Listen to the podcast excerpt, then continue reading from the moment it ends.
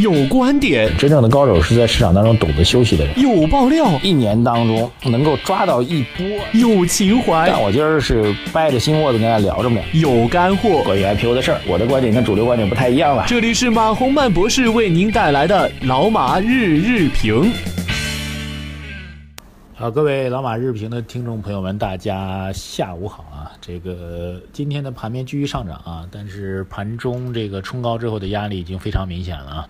除了我们早上提到的这几个所谓的利空消息之后吧，那么连续快速上涨之后，这个市场的这个调整压力已经越来越大了。呃，这个其实是老的投资人都会知道的一种状况啊，所以我们。对于我们来说啊，我们是谨慎型投资者啊，风险厌恶型投资者。我们坚定的认为，现在市场应该是逢高减磅。呃，减磅之后的市场涨与跌，其实从这个价值投资、这个基本面投资来讲，其实跟我没有太多关系了啊。我们很负责任告诉大家，到年底之前，越来越多的消息面是偏谨慎的啊。特别是今天晚间啊，今天上午的时候公布了这个十月份的工业增加值啊、固定资产投资啊。呃，这些数据啊，总体来讲，这个经济复苏的态势到了十月份有趋于缓和的一个迹象啊。期望宏观数据继续走强，我们觉得也不太现实。这支持这轮上涨的主要原因呢，就是这个政策面的刺激和利好，然后希望这种政策面刺激和利好能够带动宏观数据的走强。那么我们再讲，给大家讲一个基本逻辑吧，就是这种经济数据的走好，已经在最近几个季度的数据当中得到印证了，就是全年经济增长百分之六点七的指标已经完成了。在这种情况下，没有必要在最后啊年底的最后几个月把整个宏观经济总量再往上轰，再往上轰的话，实际上意味着明年经济增长压力就会提升。那何必呢？对不对？那今年保六点七，明年就要保六点五，你这压力是，你这个同比明年六点五的增长是建立在今年的基数之上的。你非要把今年的基数轰得太高，那明年的六点五压力不就越来越大了吗？就没有必要去玩这样一个事情。呃，不止没有必要去玩，而且前期的这个刺激政策的这个尾巴效应已经足以保证我们这经济能够企稳啊，所以没有必要去做。所以各种情况吧。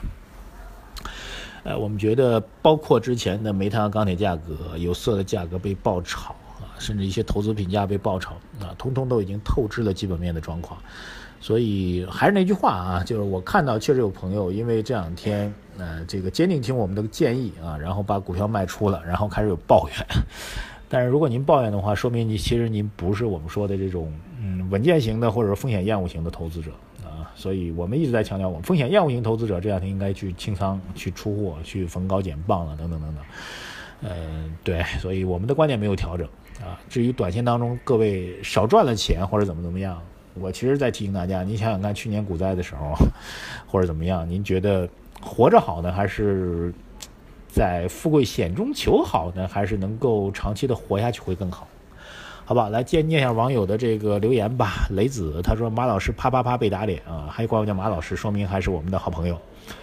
然后网友七品冠他说总是按时收听老马日评，感觉您说的有道理啊。今天看了这个内容之后，立即拿了近立即讲拿了近一年的两只股票清仓了，岂料一只涨停，现在沪深两市成交量已经有三千零九十亿了，我是不是操之过急啊？这确实也是一个问题，就是今天量能放这么大。啊，而且指数出现了冲高滞涨的状况，足以表明整个市场的分歧正在进一步的加剧。啊，呃，换句话说，我们认为这这两天的冲高吧，调整呢还是在等待着进一步的市场的这个真正的方向上的选择。我们认为方向是会确定一个顶点。呃，好吧，这个我们的观点啊，量能这么大，没有持续往上涨。网友夏凡。夏尔凡多姆，他应该支持我们的观点啊。他说，当人人都认为自己是股神的时候，危险才真正开始。我同意这观点，就是大家都觉得，哎，我最近一直在赚钱，我的股票在涨停板等等等等。呃，这种情况下，其实真的是风险在积聚的格局。月行，嗯，他说能否早点发？九点一刻就集合竞价了，根本没时间看。我们这个推送的时间确实是偏晚啊，这一点我们也是在不断的努力当中啊。有的时候是因为打字的原因，有的时候是因为技术的原因。而且另外一个原因就是我们财经马航班的微信公众号现在推的内容越来越多了，我们大概每天都会有几条内容推送啊，所以有的时候是其他几条内容没好啊，各种原因。网友猪八戒啊，这是我们最近的这个跟我们活跃度比较高的一网友，他说，我觉得现在才是应该警惕财阀和资本大鳄做空中国的时候，后面将是一场艰难的战役。最大的黑天鹅飞出后的暴涨，只有又多出逃一个解释。还记得高盛那会儿，上个月已经做好了，说一个说高盛那会儿啊，上个月已经说做好了特朗普当选的准备。意大利和美联储加息将会成为压垮世界经济复苏的最后一根稻草。啊，我同意啊，美联储加息往往伴随着其他的新兴经济体的。呃经济的衰退，股市的暴跌啊！之前的日本，之前的拉美，都是颠扑不破的真理啊！当然这次呢有点不同，就是美联储加息没有像以前那样夸夸夸夸夸一直不断的加，就是一年加一回，节奏稍微慢点儿。但是这种美联储加美联储进入到加息的这个周期是既定的，那么这种加息周期会不会给中国这样的啊现在来说，就像当年的日本一样，给美国构成影响和威胁的新的经济体构成负面的打击呢？我们大家一起来思考这个问题啊！网友 L I O 他说：“对于众所周知的利空事件，根据目前的盘面趋势，应该用反向思维，往下砸出个坑，是加仓的好机会。”好，希望您的观点能够兑现啊！但是我们的基本面确实不太支持。网友管杰啊，十点五十分的消息，那大盘在这位置确实高了，应该要控制一下仓位。谭飞说：“赞一个啊！”铁血笑天，他说：“马博士您好，个人觉得 A 股会进行高位盘整，一直到美联储决定加息之后才会选择方向。” 这种可能也是有的，所以这个也是一个时间点啊。一个是意大利的事情是一个时间点，意大意大利对宪法进行公投啊。我们有位朋友给我们提意见说，这个意大利这事儿说错了啊，因为意大利不是对这个脱欧进行公投，意大利是对宪法进行公投。我希望这位朋友能够给我们再解释的清楚一点啊，因为我们可能呃消息没那么那么完善啊。他说他是在呃在意大利的啊。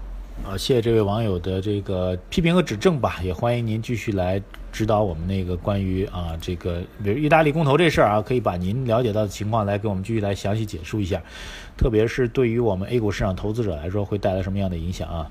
然后猪八戒还有另外一个人，他博士，我不得不承认，咱俩打的赌我输了。虽然我持有 ST 神火非常强劲，但是我看到周五大蓝筹对倒的迹象，而且美国和欧洲正在撕裂。在经济完全没有、没有完全企稳、产业结构调整远不成熟的现在，人民币持续贬值会给经济带来难以难以想象的压力。现在唯一支持大宗商品继续走牛的迹象，就是只剩下波罗的海干散货指数了。他说：“我决定清仓股市，期货市场我上周三沥青幺七零六合约再没敢碰，因为盘中无论涨跌都远超出我的预估范围。我决定保住胜利果实看热闹，一个动荡的念头难呀！啊，总体来讲我同意啊，现在是市场在于动荡，而且本币贬值速度加快，照这样的速度下去，人民币很快就要。”一比七都要跌破掉了，所以这个动荡时代，股指继续暴涨，我觉得随时都可能会有这个风险。